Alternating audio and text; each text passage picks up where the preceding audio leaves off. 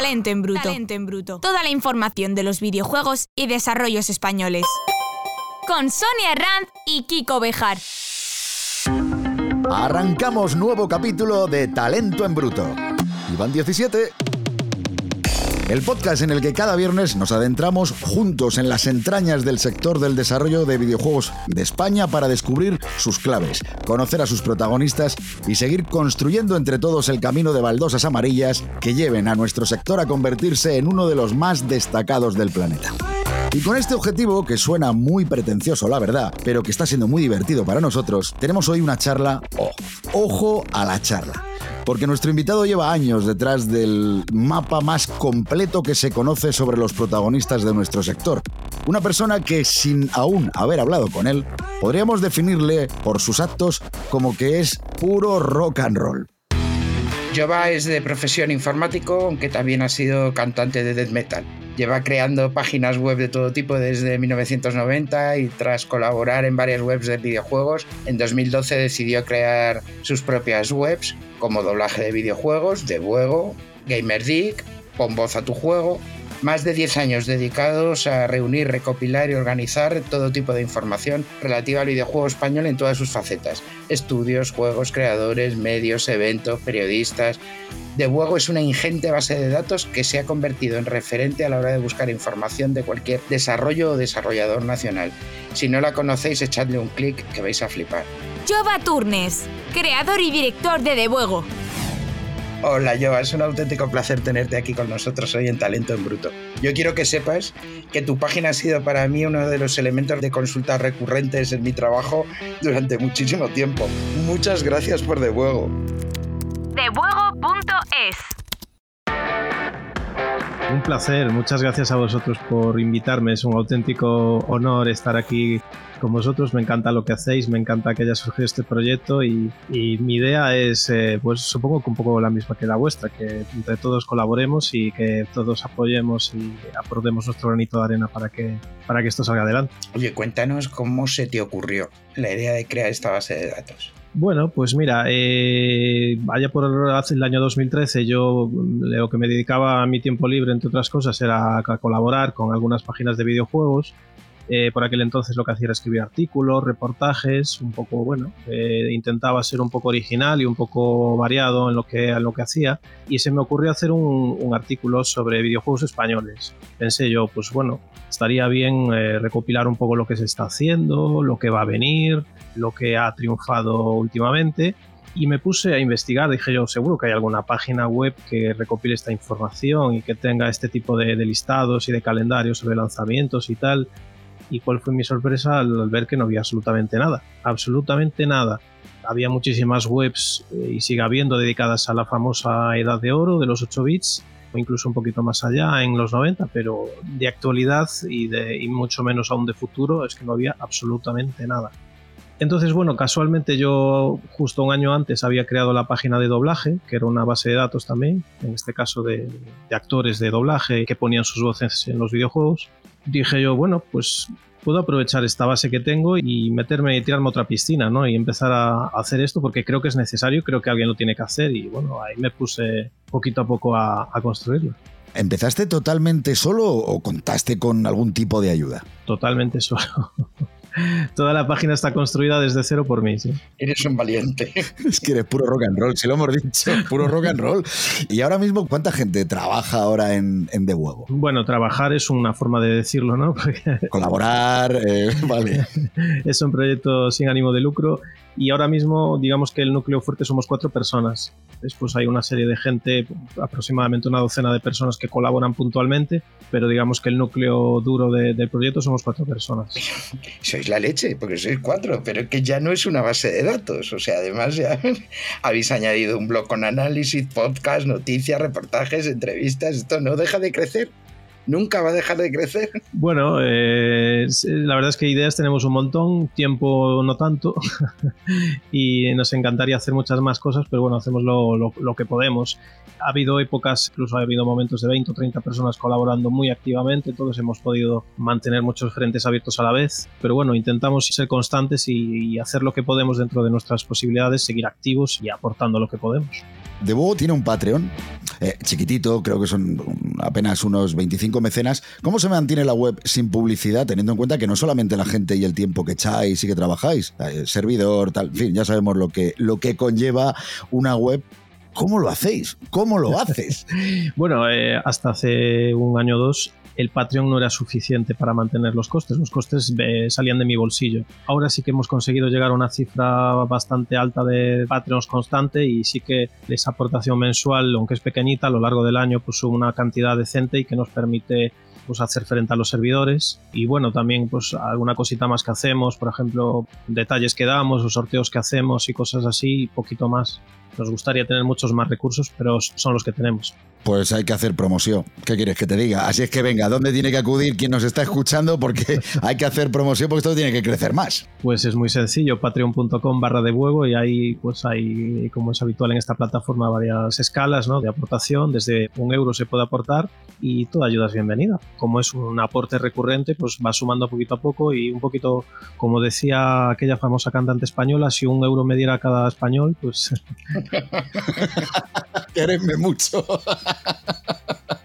De huevo, querenme mucho, di que sí. La verdad es que lo cierto es que lo hacéis totalmente por amor al arte. Sí, sí, totalmente, totalmente. ¿Habéis recibido alguna ayuda alguna vez o esperáis recibirla en el futuro? ¿La solicitáis? Eh, nunca hemos recibido ninguna ayuda eh, pública. Eh, sí que hemos recibido alguna, alguna colaboración por parte de, de AEBI, de la Asociación Española de Videojuegos, alguna cosita puntual en la que han colaborado pero no. Eh, ahora sí que es verdad que este año hemos eh, creado por fin una asociación bajo el nombre de De Fuego y nuestra intención es a través de esa asociación pues intentar eh, acceder a alguna ayuda que nos pueda permitir pues hacer alguna iniciativa concreta, pues no sé, lo que pueda surgir dependiendo de lo que consigamos. Puede ser un evento, puede ser, no sé, una, no sé, habrá que pensar, pero bueno, ideas tenemos y esperamos poder, poder llevarlas a cabo. Oye, donde sí ha habido ayuda, no sabemos si económica, pero algo de ayuda ha habido por parte de AEBI, de la Asociación Española de Videojuegos, es para el último hito de Debuego, que ha sido publicar un anuario en formato físico con los juegos españoles lanzados durante 2022. Esta colaboración va a seguir más adelante, vamos a tener más ediciones de algo que, aplaudimos, que no, no, vamos, no, no podíamos faltar cuando hicisteis la presentación, o se ha quedado en algo puntual. Pues eh, lógicamente nuestra idea es seguir adelante con eso. Nosotros ya estamos trabajando de alguna manera en, el próximo anuario y preparando los textos, pensando en qué juegos van a entrar, qué juegos no, qué nuevas secciones va a tener, es decir, lo estamos planeando ya, pero bueno, llegado el momento se verá de qué manera, de qué manera. Ahora ya hay una base, ya la gente sabe que existe ese proyecto y habrá que buscar las mismas o nuevas entidades o gente que quiera colaborar y participar. Eso se verá, pero yo apostaría que por lo menos un anuario más va a haber. De hecho, a ver, lo que queríamos también preguntarte es si va a afectar otras áreas de Debuego esa colaboración con AEBI, si van a poder echar una mano en, otras áreas de lo grande que es Debuego, como bien decía Sonia. Bueno, a ver, con AEBI llevamos ya un tiempo colaborando, ¿no? Ya ellos, si no recuerdo mal, en el año 2019, digamos que a modo casi de, gesto, ¿no? nos consideraron su partner, su, su, base de datos oficial, digámoslo así, eh, a nivel nacional, que eso para nosotros ya fue un puntazo, porque bueno, es una asociación a nivel nacional muy importante, que nos dé esa consideración, pues es muy importante. Sí que han tenido colaboraciones concretas con nosotros, aportando a nivel económico, pequeñitas, pero bueno, que todo se agradece y todo suma. Y bueno, eh, Arturo está muy dispuesto siempre a, colaborar, Arturo Monedero, lo conocéis sobradamente. El apoyo de Evi, la verdad es que siempre, de una manera u otra, siempre, siempre lo hemos tenido. Eh, y, la idea esta del anuario, ¿cómo surgió? ¿En vuestros ratos libres? sí, que los hay. es que alucino. ¿Qué ratos libres, Sonia? ¿Qué ratos libres? pues por eso digo, o sea. Todo lo hacemos en nuestros ratos libres, es decir, los ratos libres de los ratos libres, quieres decir. De los ratos libres, claro. Pues eh, sí, esto, eh, bueno, creo que lo habéis estado hablando vosotros dos con ellos, ¿no? Con Javier y con Adrián, que son los eh, los principales artífices. Yo no me voy a llevar aquí el mérito que no me corresponde, ellos han sido los promotores y los artífices de que ese proyecto haya, haya salido adelante, se lo metieron entre ceja y ceja y hasta que lo sacaron adelante pues no han parado. Ellos han pasado noches sin dormir y muchos quebraderos de cabeza para poder sacarlo adelante, o sea que y bueno, afortunadamente ha salido todo muy bien. Como se nota que son jóvenes, ¿eh? Oye, vamos a hacer promoción nuevamente. Eh, el anuario... Bueno, yo, yo no soy tan joven a lo mejor como pensáis. Pero ellos, esas noches sin dormir y tal. Ay, mi teniente, mi teniente, por favor, no nos ponga tantos años, que también aguantamos nuestro rock and roll, ¿eh? Déjate de... uf, uf, uf, esas noches sin dormir que ha mencionado. Eso cuando se tiene 20 se puede. Vamos a hacer un poquito de promoción. El libro está disponible en, librerías, lo edita Dolmen, también se puede comprar en la página web. ¿no? Correcto, está yo creo que mm, prácticamente, bueno, es lo que iba a ser un proyecto autopublicado, finalmente pues eh, ha llegado a un editorial de, relevancia nacional y eso es lo que nos da la posibilidad de que esté en todas partes, es decir, está en todas las tiendas, en todas las páginas web, eh, no hay excusa, hasta siempre comenta Javier que él vive en un pueblo de, de, Extremadura que, que, al lado de su casa lo hay en una librería, o sea que si ha llegado allí está en todas partes. Yo creo que no hay excusa para, para hacerse con él. Pues oye, ya sabéis, ya estáis tardando. Talento en bruto. Una cosa, Jova, desde el principio la web siempre ha estado evolucionando, lanzando nuevas ideas, como por ejemplo los premios de Buego, que lleváis ya eh, nueve ediciones, si no nos falla la memoria. ¿Es cosa nuestra o cada vez tienen más repercusión? Yo creo que sí. Mm, es curioso, ¿no? Lo de los premios. Es una de nuestras iniciativas que más eh, repercusión tienen, ¿no? Sobre todo, eh, incluso a nivel de medios generalistas. Hemos salido en varios medios generalistas con, el tema de los premios. Es curioso porque, bueno, eh, es algo que también que se hace de una manera muy, muy humilde, ¿no? Aunque ahora estos últimos años hemos tenido ya una representación física del premio, durante la mayor parte del tiempo han sido unos premios meramente digitales, ¿no? Meramente simbólicos. que la gente puede decir que, tengo el premio, no enseñarlo, pero decir que tengo el premio, métete en la web. Sí, sí, sí, efectivamente. que bueno, nosotros le hacíamos un certificado rápidamente sin ningún problema que nos lo pedía, ah, pero bueno, muy bien, muy bien. quizás es por eso, ¿no? Porque engloban una, toda la industria, mucha gente implicada que a lo mejor pues no tiene la posibilidad esa de, ver reconocido su trabajo eh, de otra manera y han visto en estos premios una vía de, bueno, de por lo menos llevarse una pequeña palmadita en la espalda, que a veces nos hace falta de vez en cuando, ¿no? Que nos la den para seguir adelante con fuerza. Y eso, al implicar a tanta gente, a videojuegos, a prensa, a eventos, mucha gente que de una u otra manera aporta o participa en la industria del videojuego, ya sea a nivel profesional o a nivel aficionado, pues ha sumado, digamos, mucha participación. Y bueno, eh, tiene sus detractores como todo, pero como solemos decir, si tienes detractores es porque algo estás haciendo, ¿no? ¿Quién no tiene? ¿Cuál era el objetivo inicial? O sea, el que tú te planteaste cuando te vino por primera vez la idea a la cabeza, ¿era eso el que hubiera un reconocimiento, el que se pudiera pasar la mano por el lomo, como bien estabas diciendo, y que todos lo necesitamos? ¿O tenías también un objetivo eh, estratégico de decir, hombre, que esto puede hacer crecer de luego? Sí, claro, eh, por supuesto. A ver, eh, sin tener el proyecto un ánimo de lucro, a nosotros sí que nos gusta alcanzar una repercusión, nos gusta ser conocidos y nos gusta que la gente nos conozca, que hable de nosotros y que nos, use con una buena intención, digamos. Y en los premios, por supuesto, hemos visto una forma más de que la gente eh, se involucre y, de alguna manera pues también haga difusión al proyecto. ¿no? Es una manera, por supuesto, con la que hemos ganado muchísima repercusión, muchísimos eh, seguidores en redes sociales, muchísima difusión en medios en los que no alcanzábamos de otra manera y por supuesto que siempre nos ha ayudado y siempre ha tenido también parte de esa intención eh, el tema de los premios, sí, sí, por supuesto. Ay, cuéntanos un poco eso de los detractores, no lo había oído yo. Vamos, me lo creo porque ahora mismo, o sea, si alguien dice buenos días, serán para ti. Qué fácil. Eso es. normal, pero me sorprende, ¿no? Es una iniciativa tan chula. Lo típico, es decir, tú si haces premios con jurado, es que el jurado está comprado. Y si los haces con una votación popular, es que la gente que vota es que no tiene idea, o vota a sus amigos, o, vota a lo que conoce. Eh, pues claro que vota a lo que conoce. Lógicamente no vas a votar a lo que no conoces, votas a lo que conoce.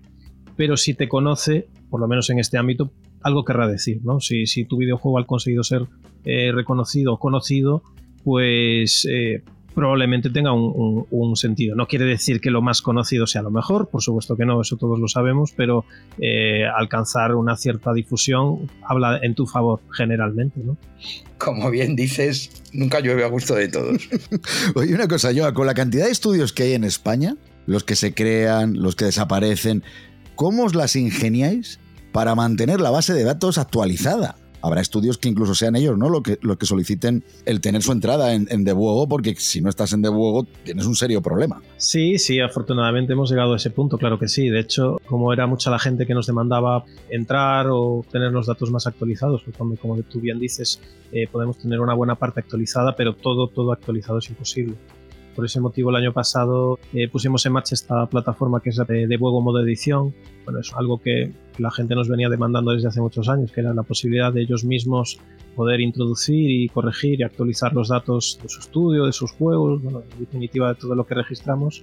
Y a través de ahí ya se está bueno, introduciendo, sobre todo introduciendo, más que actualizando, muchos estudios eh, tan pronto empiezan, pues ya lo que hacen, una de las primeras cosas que hacen, yo creo, pues es registrarse en de huevo y poner ahí eh, sus redes sociales y los proyectos en los que están trabajando. Y bueno, yo creo que es un primer paso, ¿no? Ya por lo menos estar ahí ya te da un, un pie a, a, difundir tu proyecto. ¿no? Ya que te encuentren. Claro, y bueno, lo de actualizar, pues hombre, lógicamente somos personas que llevamos mucho tiempo metidas en el tema de estar en la actualidad de, de, del videojuego español, entonces bueno, a través de redes sociales, de contactos, de gente que nos avisa, eh, digamos que ya la información llega a nosotros de, de, de, múltiples maneras y solo tenemos que actualizarla. Porque al hilo de esto, con los lanzamientos de juegos es lo mismo, porque es que se lanzan tantos que es difícil estar al, al, tanto de todos ellos. Sí, es un poco lo mismo, es decir, hay muchos proyectos que ya los propios desarrolladores los, los incluyen ellos en la base de datos y muchos otros que nosotros nos enteramos porque estamos muy metidos ahí de lleno en la actualidad y, y de hecho a veces me pasa, ¿no? A veces eh, acaban de anunciar un proyecto, algún estudio importante, voy a meterlo yo en la base de datos y ¡pam! Resulta que ya lo ha metido antes Javi o ya lo ha metido antes Adrián, porque estamos ahí un poco a la que salta, ¿no? Ya está. eh, queremos tener siempre la información a la última y a veces, pues incluso entre nosotros, casi nos, nos atropellamos, ¿no? Por ponerla. Pero es que además me he dado cuenta que la, la base de datos de periodistas y de medios y tal, intentáis tenerla prácticamente igual de bien actualizada. Joder, me he ido a buscar y ya me tenéis como presentadora del podcast. digo, digo, casi no me he enterado yo. y ya estoy aquí. Sí, claro, a ver, ya te digo, el, la, la, base de medios, de medios de prensa es complicadísimo, incluso más complicada quizás que la de videojuegos en la actualizada, pero bueno, lógicamente con, con, figuras relevantes como es tu caso, Sonia, o por lo menos para mí lo eres. Creo que para alguna persona. Yo lo confirmamos, claro que lo es. Lo que pasa es que ella no se da cuenta, yo estoy harto para de alguna persona más me suena que también, así alguna que he oído. Sí. Sí, sí, para dos o tres, ¿sabes? Eh, pues por eso sí, así a gente relevante, lógicamente siempre es la primera eh, que intentas tenerla actualizada, claro. Antes de, incluso de Hugo, ya nos lo has contado, ya tenías una base de datos sobre doblaje, doblaje de videojuegos.es, si no recuerdo mal. ¿Cómo de importante consideras el doblaje para el éxito de un videojuego? Esto es eh, un tema muy picante o muy candente, mejor dicho, el tema del doblaje. Para mí, eh, lógicamente, si he creado una página web dedicada a doblaje eh, de videojuegos al español, para mí es una parte muy importante. A mí me encanta que las obras audiovisuales estén dobladas. Lógicamente me gusta que estén bien dobladas, por supuesto. Eh, todos hemos eh, conocido auténticas aberraciones que no hace falta nombrar y que precisamente, y eso es de algo de lo que me quejo bastante, es que los medios como que hacen mucha... Eh, incide mucho en eso, ¿no? Hay muchas recopilaciones de los peores doblajes de la historia. Pero ¿por qué no recopiláis los mejores? Que ha habido muchos también. Pero, pero siempre quedan los, lo, las, las, peores, las peores referencias. Yo creo que el doblaje es algo importante, es algo muy bonito, sobre todo en videojuegos, que como decía hace poco en una entrevista a Alfonso Vallés, el mítico Alfonso Vallés, los videojuegos, salvo una excepción que la hay, son personajes que no tienen un autor original, ¿no? Realmente no hay una versión original y una versión doblada, hay diferentes versiones en diferentes idiomas. Entonces, ¿por qué no se puede hacer bien? Bueno, a veces es porque no contamos, lógicamente, con los mismos medios que tienen los actores que hacen la primera versión, ¿no? No tienen ese acceso al juego o a las primeras versiones o al desarrollo del mismo y no hay una adaptación tan específica o un tiempo de, de dedicación o sobre todo un presupuesto que repercute en las horas dedicadas a hacerlo bien para que ese doblaje salga bien. Porque cuando hay presupuesto y hay tiempo y hay dedicación, pues se hace bien. Y eso está más que demostrado. Pero bueno, yo entiendo que es una cuestión también de gustos personales. Hay gente que le gustan las versiones originales eh, subtituladas y yo lo respeto perfectamente. Pero bueno, yo particularmente prefiero el, doblaje, desde luego. Sí, ¿no? Y, más, a ver, estamos hablando de desarrollo español de videojuegos. Quiere decir que, que al final, si nos fuéramos a, la versión original, debería ser en la española. Que es verdad que cuando hay poco presupuesto, eh, hay estudios de desarrollo que van y te hacen la versión en inglés, pensando obviamente en el mercado global, pensando en que hay mucha más gente que lo puede consumir. Claro, se pierde un poco esa identidad poco más patria, ¿no? de que está hecho aquí y claro, es un esfuerzo adicional el, meterlo en español, pero yo creo que también es un elemento diferenciador, un valor añadido para ese juego, ¿no? El que lo tenga. Sí, y, así, bueno, así lo han intentado. Ha habido proyectos, por ejemplo, como la aventura gráfica Randall's Monday, que ha hecho una apuesta muy fuerte por, por el doblaje en su momento, o bueno, más recientemente Blasphemous, ¿no? Pero bueno, Blasphemous lógicamente ya ha alcanzado otro estatus pero sí que creo que sobre todo para ciertos tipos de juegos donde la narrativa o donde los diálogos entre personajes tienen mucha carga, contar con ese doblaje es, es muy importante. ¿Qué pasa? ¿Qué es lo que tú dices? Eh, como el, videojuego está tan globalizado y tan internacionalizado, digamos que las historias que se cuentan a veces ya casi, aunque se hagan aquí, eh, ya están ambientadas muchas veces en ámbitos o en mundos o en en lugares que no necesariamente son nacionales, ¿no? Entonces, pues realmente puedes pensar que la voz original sea inglesa o de otro país porque allí está ambientado el juego y es eso, eh, aunque el videojuego se haga aquí, pues hay que pensar cuando se tiene poco presupuesto en hacerlo más, eh, lo más práctico y lo que te va a dar más rendimiento y lógicamente eso es hacerlo en inglés. Eso es una batalla contra la que no se puede luchar. Y una cosa, suponemos que de ahí además surgió pon voz a tu juego. Explícanos tú en qué consiste, que lo vas a hacer mucho mejor que, que yo, por ejemplo. Pues eh, a tu juego surgió un poco de, ese binomio, ¿no? de, la página de doblaje y la página de, de, de de desarrollo de videojuegos. Muchas veces nos contactaban, eh, por un lado, actores de, doblaje que se ofrecían lógicamente buscando trabajos y si conocíamos proyectos o videojuegos que buscaran actores de doblaje o actrices de doblaje. Y por el otro lado, pues también teníamos eh, desarrolladores que nos contactaban eh, interesándose por el tema de, bueno, cómo podrían tener doblaje en su juego, ¿no? lo que acabamos de hablar, que piensan que podría ser un tema importante y diferenciador para su proyecto y, querían informarse de, cómo poder hacer. ¿Qué pasa? Que, bueno, eh, optar a un doblaje, digamos, en términos profesionales es un, un, importe considerable de dinero que hay que aportar y pensamos que a lo mejor pues lo que podría surgir de ahí es una colaboración ¿no? entre gente que quisiera eh, aportar su voz de manera profesional o, aficionada, con remuneración o sin ella, eh, pero bueno, que pudiera a título personal pues aportar la voz a un juego y desarrolladores que pudieran buscar, digamos, sin tener que pasar por empresas de localización, eh, que pudieran optar a, bueno, pues a lo mejor contratar uno, dos, dependiendo de cómo fuera su proyecto de actores de doblaje, ¿Y cómo los ponemos en contacto? Bueno, pues ahí surgió Bombo a Juego, que es un directorio de, actores y actrices de doblaje que ponen ahí su perfil, ponen unas muestras de voz, ponen sus condiciones, pueden ser eh, contratadas a nivel profesional o mm, participaciones amateur o colaboraciones, eso ahí yo, nosotros ya nos metemos, simplemente damos esa base de datos de contacto para que se pongan en contacto y, y puedan colaborar. Y de ahí han surgido bastantes colaboraciones, han surgido proyectos pequeñitos que han contado con doblaje, que a lo mejor de otra manera pues nunca, nunca lo habrían conseguido. No, no, si no dais puntadas sin hilo. de hecho, otra cosa que me encanta es el, el Game Epic. Porque mira que llevo años en esto de los videojuegos, ¿eh?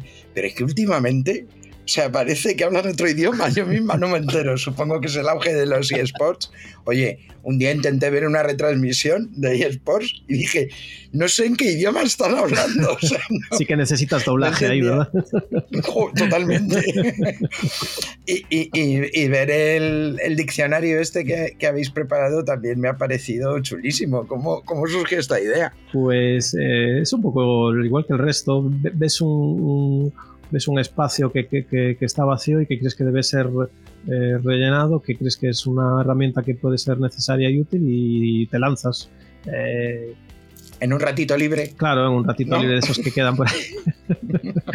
la verdad es que con, el paso de los años he tenido que cerrar algún proyecto porque abarcaba demasiado. O sea que imagínate, todavía Pero este de, este de Gamerdick pues es, es, alguno que lleva ya bastantes años y bueno, realmente no, no, no, no ocupa mucho de mi tiempo porque es un, eh, una vez que has metido la primera, digamos, eh, tanda de, de, términos eh, base, después pues vas actualizando de vez en cuando cuando escuchas o ves alguno nuevo y lo vas añadiendo sin poquito a poco, tampoco te roba mucho tiempo, ¿no? Y, bueno, la verdad es que yo he aprendido muchísimo. aprendido muchísimo porque yo soy también, bueno, yo soy de la vieja escuela también. Yo nací en los 80, a principios de los 80, o sea que también muchos términos que hay ahora para mí me suenan a chino, pero bueno, con esto de, del, diccionario, pues bueno, los he ido aprendiendo y he intentado eh, darles mi impronta, explicarlos a mi manera y, y que estén accesibles para, para todo el mundo. Oye, yo una cosa, la joya de la corona de todas las webs que diriges es de Buego, ¿vale? Pero viendo lo que has hecho hasta ahora, estamos convencidos, vamos, que tú tienes planes ya para que esto siga creciendo ¿Habría posibilidad de que nos adelantes eh, alguno? ¿Alguno de esos planes? ¿Alguna de esas ideas que, tienes por la cabeza? Eh, es que nos gustan las tripas. Venga, a ver qué te podemos sacar. Creo que se ha quedado sin tiempo libre. Eh, sí, sí, he tenido, he tenido muchas ideas. incluso he empezado a, desarrollar algunas, pero la verdad es que últimamente estoy en, digamos, en modo, modo recogida de cable, empezar a, a, acotar un poquito lo que haces, a intentar mejorar y, centrarte en lo que ya tienes y no abrir nuevas vías, porque si no es que al final, eh, si abres demasiadas cosas, eh, se quedan un poco ahí paradas y tampoco me gusta, la verdad. prefiero, prefiero centrarme ahora sí, como tú bien dices, en mi proyecto principal que es de huevo y intentar que, sea lo más completo y lo más útil y lo, más perfeccionado posible y no abrir otros caminos que, que, ya los ratos libres. que luego a ver quién los cierra. Claro, exactamente. ¿Hasta dónde crees que puede llegar de huevo? Pues, pues no lo sé, la verdad. Eh, ahora a ver con esta asociación que hemos creado, a ver si conseguimos abrir nuevas vías y hacer unas cositas un poco, bueno, un poco distintas y un poco novedosas y estar un poco más, digamos, por decirlo así, en la calle, ¿no? No, no solo en la, vía digital. Pero no lo sé, eh, no lo sé. ¿Qué necesitarías para que creciera más? Hombre, que viniera, que viniera el gobierno y me dijera esto, esto está, esto está todo pagado. esto, haced lo que queráis, que esto está todo, pagado. Que, invitamos nosotros a lo que haga falta. Barra libre. Haced lo que queráis siempre que sea con este afán de. Barra libre. De, apoyar el videojuego español, que nosotros lo, pagamos todo. Y con, eso vamos, eh, vamos para adelante, tenemos ideas y ganas eh, a tope. No, sería lo suyo, ¿eh? porque lleváis años haciendo un trabajo que debería hacer como sector además importante y que va creciendo y que va teniendo cada vez más peso, es que les habéis hecho parte del trabajo. Porque este directorio es importantísimo de la misma manera que se tiene con otro tipo de industrias en nuestro país. Sería lo suyo. Alguna ayudita. No estaría mal. Sí, eso, eso hemos pensado muchas veces. Sí, ha habido acercamientos, ha habido interés, ha habido correos, ha habido mensajes, ha habido palabras, ha habido promesas, pero nunca se ha materializado nada. Eh, al final la única, el único camino que nos ponen siempre es el de las ayudas, pero bueno, las ayudas son pan para hoy y hambre para mañana. Eh, no puedes vivir siempre de ayudas, tienes que tener un, plan a largo plazo si quieres que esto sea algo que se asiente, ¿no? Si no, pues eso, un día haces una cosa, queda muy bien y ahí se queda en el olvido. Entonces, a veces hemos preferido un poco, bueno, o estamos bien haciendo lo nuestro a nuestra medida dentro de nuestras posibilidades y que sea algo firme y no que vayamos eh, para arriba y para abajo como una montaña rusa y que no tenga sentido. Yo va, eh, de todas formas vamos a insistir, nosotros aquí desde Talento en Bruto vamos a insistir en ello porque es de ley, o sea, es que es tan importante lo que hacéis, porque si alguien quiere saber cómo está el momento del sector en este país, solo tiene que entrar en Debugo y enterarse. Pero bueno, llega el momento de hacer la pausa. Vamos a cargar el próximo nivel, eh, como diríamos si estuviéramos echando una partida. y hacemos esa breve pausa porque en el segundo bloque de la entrevista vamos a conocerte un poquito más, pero a título personal, ¿eh? a margen de proyecto de voz. ¿Te parece? Genial. Talento en bruto. Toda la información de los videojuegos y desarrollos españoles. Bueno, por todo lo que has contado, doy por hecho que no vives de debuego. por si no ha quedado claro. por si no ha quedado claro, lo vamos a matizar.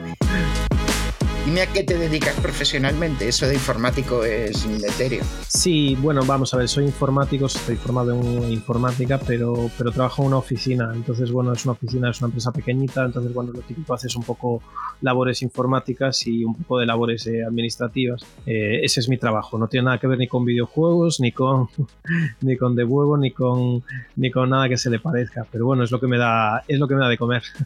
Y una cosa, ¿nunca te ha dado por lanzarte a, a crear videojuegos a desarrollar con el conocimiento que tienes ya, aunque solo sea por, no como espectador, sino que lo has vivido tan de cerca. Nunca, nunca. Me, me horroriza, nunca he querido hacer videojuegos, no sé por qué.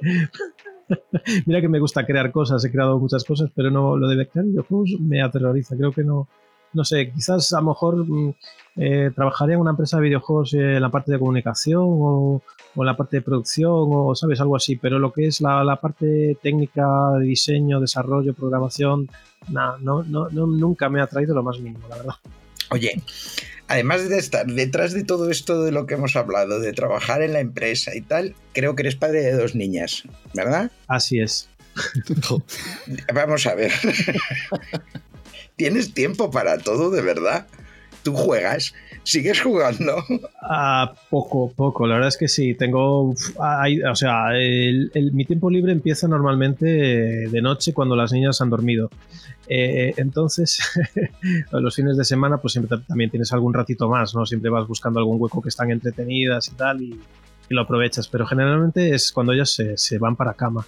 Entonces ahí hay que decidir qué hago, juego o me dedico a debuego. Normalmente es un poco así. Eh, entonces eh, ahí, ahí es donde se, se divide el tiempo. Eh, lógicamente lo de debuego, pues bueno, hombre, siempre va sacando algún ratito. A veces incluso estás esperando por algo, una cita médica, lo que sea, coges el móvil, le metes cuatro datos. es así, es así de loco, sí, sí. Pero buscas el momento que tienes, es, lo que hay. Oye, y si encuentras algún hueco para jugar, ¿qué tipo de juegos son los que, los que te gustan? Y si no lo encuentras, ¿qué tipo de juegos te gustaban? Eh, me gustan mucho los juegos de mundo abierto, de sandbox, de exploración, de los juegos de rol. Eh, contraproducentemente me gustan mucho los juegos de muchas horas. eso te iba a decir. Claro, eso, es que me lo has quitado, es que me lo has quitado de la boca, porque a mí me pasa igual. Y claro, encima que no tienes tiempo, te metes en juegos que vamos, con 100 horas no empiezan ni a catarlos. Y a veces me pasa que juegas algún juego indie pequeñito y, eso, que a lo mejor te lo acabas y dices tú, jolín, ¿por qué no jugaré más juegos de estos? Pero al final eh, es lo típico, ¿no? El, típico meme este del chico que se gira para girar a la chica y siempre te acabas mirando para, otra cosa y te acabas, empiezas un nuevo juego de estos de, de, 200 horas y lo, dejas por la mitad y tengo ya un montón de juegos empezados, lógicamente, porque acabarlos es, es prácticamente imposible. Yo ya casi no me acuerdo de acabar un juego. Ahora ya vamos a ponernos más serios. ¿Tú qué opinas del estado actual de la industria del desarrollo en España? ¿Has visto una evolución estos años? Sí, claro, por supuesto que he visto, he visto una evolución. Desde luego, desde que empezamos nosotros, que, que al final eran eh, cuatro gatos y había pues eh, quizás incluso los estudios más grandes eran los de los de móvil se ha habido una evolución y ha empezado a, surgir estudios que son capaces de llevar a cabo proyectos medianos o grandes incluso y conseguir vivir de ello no más allá de los más veteranos y que todos nombramos no como Mercury Steam o Tequila Works pues hay un montón de estudios que han conseguido sacar adelante proyectos y que cada vez cuentan más para atraer franquicias extranjeras a, a nuestro país no a veces pues es importante que por ejemplo haya, haya estudios como Dracar o como Petuns que están haciendo, están trabajando con franquicias de envergadura internacional, ¿no? Muchas de ellas, pues a lo mejor para los jugadores pues eh, más mayores no nos, no nos, o sí, los que tenemos hijos, ¿no? Pues, trabajar con franquicias como Patrulla Canina, como Peppa Pig o cosas así y que cuenten con el talento español para hacerlo también es, importante, ¿no? Todo suma a la industria, no solo es hacer los juegos que, le gustan a los, los gamers hardcore, como se suele decir. Eh, lo que falta, yo creo que todo el mundo está de acuerdo, es que faltan iniciativas que surjan con la idea del negocio, ¿no? Es decir, la mayor parte de las iniciativas eh, surgen de la pasión, surgen de gente que se, que se junta para hacer un videojuego porque es su pasión, porque tienen esa ilusión y no tienen una, un plan de negocio, un plan empresarial. Es decir, yo creo que haría, eso está bien, por supuesto, la pasión está bien y es importante que nazcan muchos proyectos de la pasión, pero yo he hecho falta que surjan proyectos con una visión empresarial. Eh, es decir, vamos a hacer videojuegos y vamos a vivir de ellos. No quiere decir que nazcan creando triple SaaS, es decir, se pueden hacer con una visión empresarial empezando desde lo pequeñito, desde un juego para móvil casual que tiene microtransacciones y luego pues intentar ir arañando, ir creciendo y no nacer siempre con ese espíritu de vamos a hacer un proyecto rompiéndonos la espalda y a ver si tenemos suerte y es un bombazo.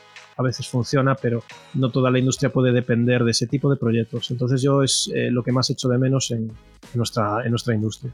Y se está notando ¿eh? que sí que lo empiezan a entender. Se está viendo una evolución y ya sí se va notando ¿no? que, que, empiezan a hacer los proyectos que pueden hacer. No puedes hacer un Uncharted de primeras, es imposible. O sea, claro está. Oye, estás al tanto de, ¿no? de tanto estudio que se crea, de tanto movimiento que hay. ¿Qué sientes cuando cierra un estudio que ya llevaba unos añitos, que parecía que va y cierra pues da, da, pena, ¿no? Porque sobre todo eh, estudios que, que, han nacido casi con, con, nuestro proyecto, ¿no? Estudios que, que, conoces desde el principio, que has visto cómo han nacido, que parecían proyectos eh, ilusionantes, ¿no? Y que decían, jolín, este estudio sí que promete, ¿no? Yo creo que con estudios como estos sí que vamos a, a llegar lejos. Y luego ves que esos proyectos que tenían una, una, pinta excelente y que parecía que iban a tener una, una repercusión y un retorno de, de beneficios que pudiera mantener ese estudio vivo, pues al final ves que que no es así. Eh, muchas veces incluso eh, es curioso, ¿no? Como estudios que a lo mejor sacan un primer proyecto, les va bien, luego con esa fuerza quieren continuar, eh, aumentan un poquito, digamos, el espectro, la visión y, y, se quedan, ¿no? Ya medio camino. Parece que a veces es ese segundo proyecto el que cuesta materializar y, y ¿no? Y afianzarse en, la industria. Y por supuesto que me da mucha pena. pero bueno, a ver, que, que abran y cierran estudios es ley de vida, pero bueno, sobre todo eso, lo que te digo. Cuando hay un estudio que ves, hay algunos que ya los ves venir, hay algunos que ya ves que dices, eh, bueno, estos no, no, van a llegar muy lejos con este plan que tienen, ¿no? Pero otros, la verdad es que, que te da pena, ¿no?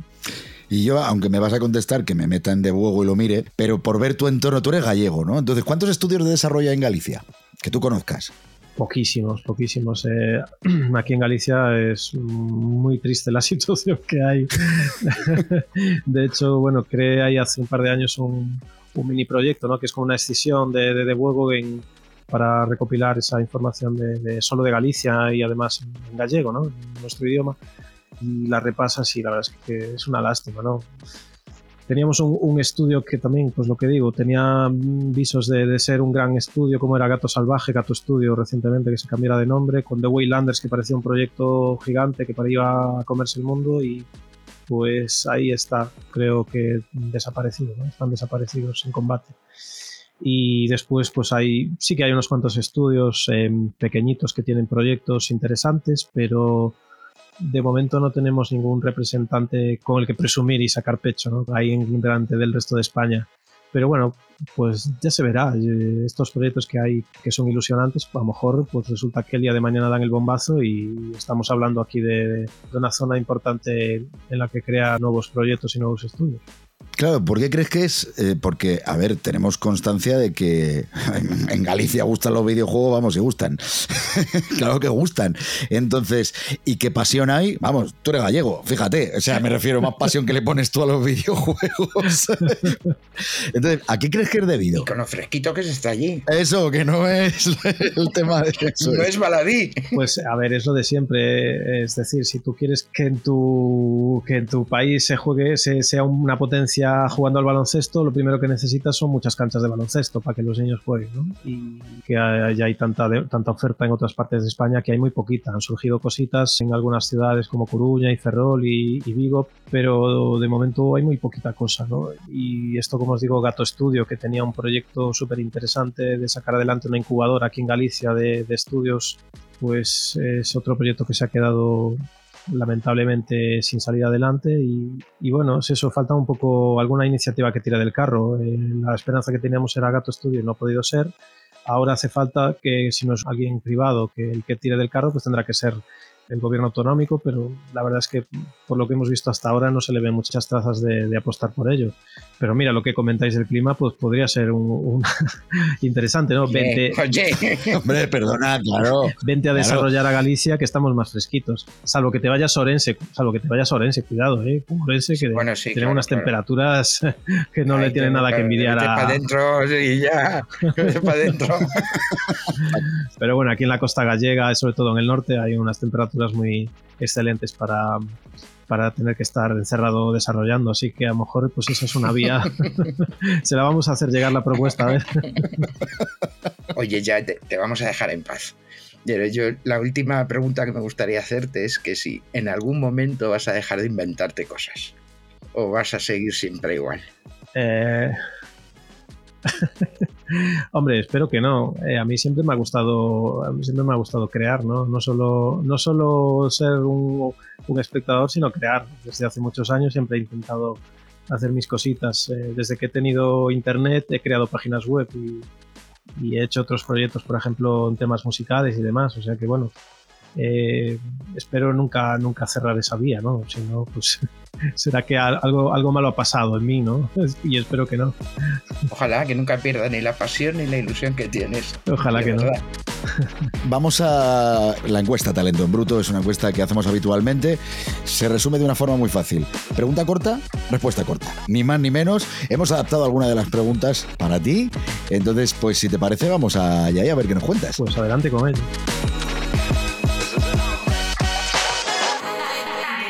Talento en bruto. Talento en bruto. Toda la información de los videojuegos y desarrollos españoles. ¿Se puede vivir de los videojuegos? Sí. Inteligencia artificial en el desarrollo de videojuegos. En el desarrollo de videojuegos, como cualquier desarrollo informático, hay tareas que son muy repetitivas y que desde luego la inteligencia artificial puede solventarlas y ayudar muchísimo a los desarrolladores. Lógicamente, crear videojuegos enteramente con inteligencia artificial no lo veo ético ni tampoco productivo. ¿E inteligencia artificial en periodismo de videojuegos? Pues eh, creo que lo pueden hacer mejor que algunos periodistas. Me gusta, me gusta dar pinceladas de polémica también de vez en cuando. ¿Qué consejo le darías a un estudio Nobel de desarrollo de videojuegos? Que cierren proyectos, que no los abran, que cierren, que concreten cosas pequeñitas, que se centren en una mecánica o en un potencial que ellos vean en su videojuego y que lo cierren cuanto antes y que empiecen a, a comercializarlo cuanto antes. Tres videojuegos que más interés han despertado en Debuego. Por supuesto, en su momento Gris tuvo una repercusión enorme porque habían creado ya un, caldo de cultivo increíble con las animaciones y con los GIFs que habían compartido en sus redes sociales. Yo creo que también últimamente Hand the Night, por ejemplo, tiene así un nombre muy, muy de chiquito de la calzada, como hacemos siempre la broma. Eh, eh, ha tenido bastante buena entrada en el equipo, le ha gustado a mucha gente. Y por supuestísimo Blasphemous, ¿no? Ha tenido mucha repercusión tanto si analizamos las estadísticas de, consultas de la web como, bueno, lógicamente comentarios eh, de gente, comentarios de colaboradores, de gente de, dentro de la web. Un juego español que debería jugar quien nos está escuchando.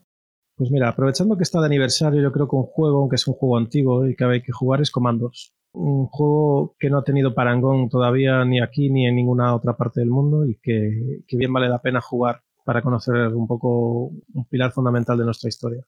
¿Cómo ves de Buego en cinco años? Espero que hayamos conseguido calar un poquito más en los entes públicos, que nos hayan prestado un poco más de atención y que consigamos eh, hacer alguna iniciativa que verdaderamente tenga eh, un calado fuerte en, en la industria, que verdaderamente sea un golpe en la mesa. ¿Y cómo te ves tú? Eh, pues con menos pelo, aunque lo tengo muy largo, pero tengo poco cada vez, tengo cada vez menos. Y espero mantener esa pasión por crear cosas y por seguir dedicando el tiempo libre que tengo a, las pasiones, que creo que tener pasiones en esta vida es súper importante y son súper sanas, siempre que se hagan con moderación. Si quisieras despedir dando públicamente las gracias a alguien, ¿a quién sería? Ya que esta entrevista va sobre mi proyecto de huevo principalmente, pues creo que es importante dar las gracias a una persona que ha estado siempre ahí desde el principio, que ha apoyado el proyecto desde siempre, que está ahí a las duras y a las maduras, porque hay gente que se va y que viene, pero Gregorio Espinar, alias Goyo, siempre ha estado ahí, siempre ha apoyado, ha sido una parte fundamental de De Juego y es la persona que más videojuegos españoles ha analizado en toda la historia, si nos ponemos con las estadísticas, o sea que también ya es relevante. Así que voy a aprovechar para darle las gracias a él por, por su apoyo incondicional. Tengo una cosa, Kiko. Yo llevo todo el rato sintiéndome súper culpable del ratito libre que le estamos robando yo.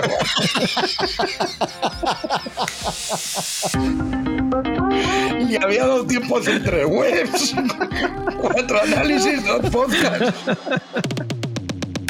Hostia, llevas razón. No había caído yo, disculpa, no, gracias por. de verdad que esto es oro, ¿eh? ya estoy viejo, ya estoy viejo. Ya no, ya no Muchísimas gracias, tío, de verdad. Muchísimas gracias a vosotros. Ha sido muy interesante. Es un placer, ha sido un placer que, hayáis contado conmigo, de verdad. Me encanta vuestro proyecto. Es necesario también que haya proyectos como el vuestro que apoyen eh, esta industria y de verdad que para mí es un placer y un honor eh, haber estado aquí, de verdad. De corazón. Qué maravilla, qué maravilla. Solo te ha faltado decirnos que vuelves con el death metal. Sí. Talento en Bruto, el podcast que se publica todos los viernes en el que tenemos muy claro que en España nos encanta jugar a videojuegos y desarrollarlos. Producido por Benditos Videojuegos, la productora boutique de Branded Content con la coproducción de EOB Productora. Talento en Bruto. A ver, a ver, que no, no llevamos ni, ni 40 años de historia y todavía se discute ya cuál es el primer juego español y cuál no. Entonces, que, que, quede, que quede registrado es fantástico.